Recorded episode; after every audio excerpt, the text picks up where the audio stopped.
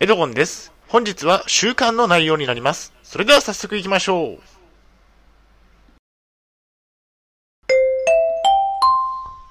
はい、H キャップチャンネルにようこそ。えー本日の内容ですが、えースナック菓子を食べる、えー悪い習慣の1番目ということでお送りしたいと思います。前提条件がありまして、えー統合失調症を患っています。私も実践中の習慣になっております。大変申し訳ないのですが、ポッドキャストの方は写真が見れないのでご了承ください。はい、それではコンテンツですね。丸1番、スナック菓子を食べなくて済む方法。丸2番、スナック菓子をやめたメリットについて。最後に本日の行動プランと終わりにがあります。ではまず丸1番のスナック菓子を食べなくて済む方法について。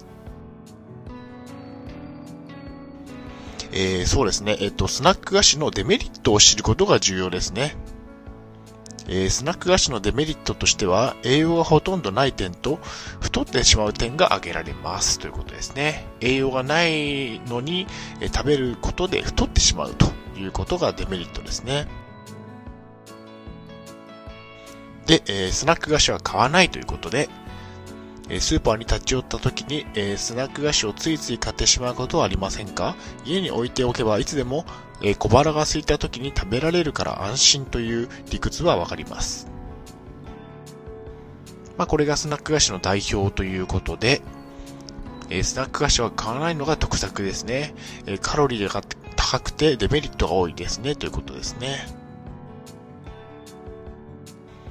体重が減り始めると快感になるということですね。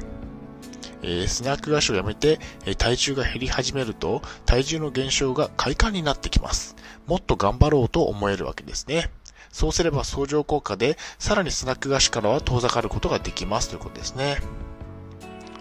まあ、スナック菓子をやめると体重が減っていくことが実感できるということですね。えースナック菓子は痩せている人の特権ということで、えーダイエット中の方がスナック菓子を食べることは論外ですが、痩せていて健康的な方が、えーたまにスナック菓子を食べるの分には何の問題もないと考えていますということですね。なのでスナック菓子は痩せている人が、えーたまに食べるというくらいで十分かなというふうに思ってますね。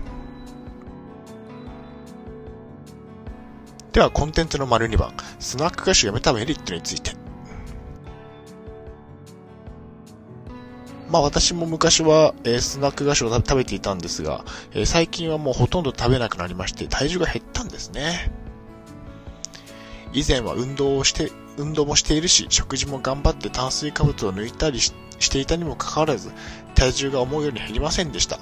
えースナック菓子をやめてからは体重が減りやすくなりましたということですね。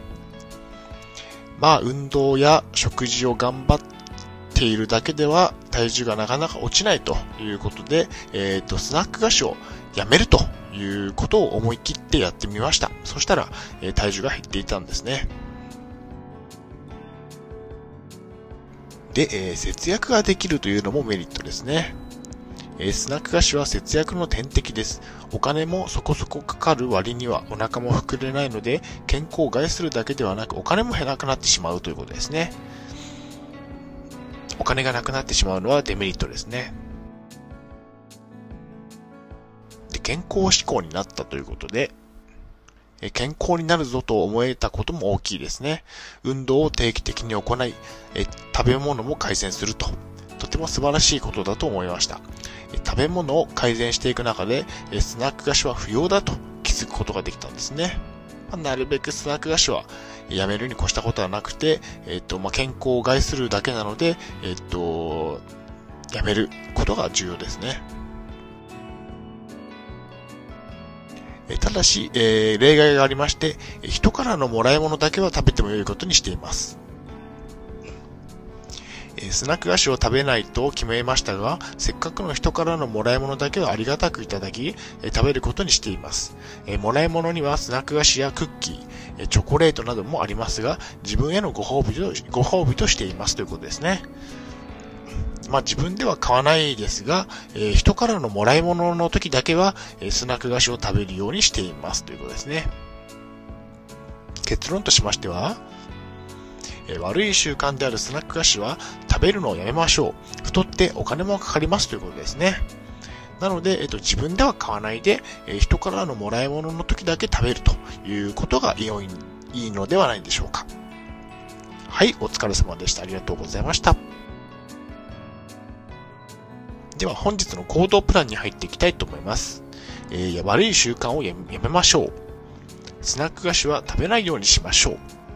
スナック菓子は誰かからもらった時だけにしましょう。悪い習慣をやめることで健康に近づきましょうということですね。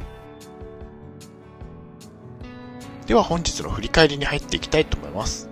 スナック菓子を食べる。悪い習慣の1番目ということですね。丸1番、スナック菓子を食べなくて済む方法ということで、スナック菓子は買わずに家に置かないということをご紹介しました。丸2番、スナック菓子をやめたメリットについて、体重が減って節約にもなったということですね。はい、最後に終わりにです。最後までご覧いただきありがとうございます。ブログもや2年間運営しています。Twitter もやっています。チャンネル登録、いいねボタンを押していただけると嬉しいです。また次の動画、ポッドキャストでお会いしましょう。病気の方は無理をなさらずお過ごしください。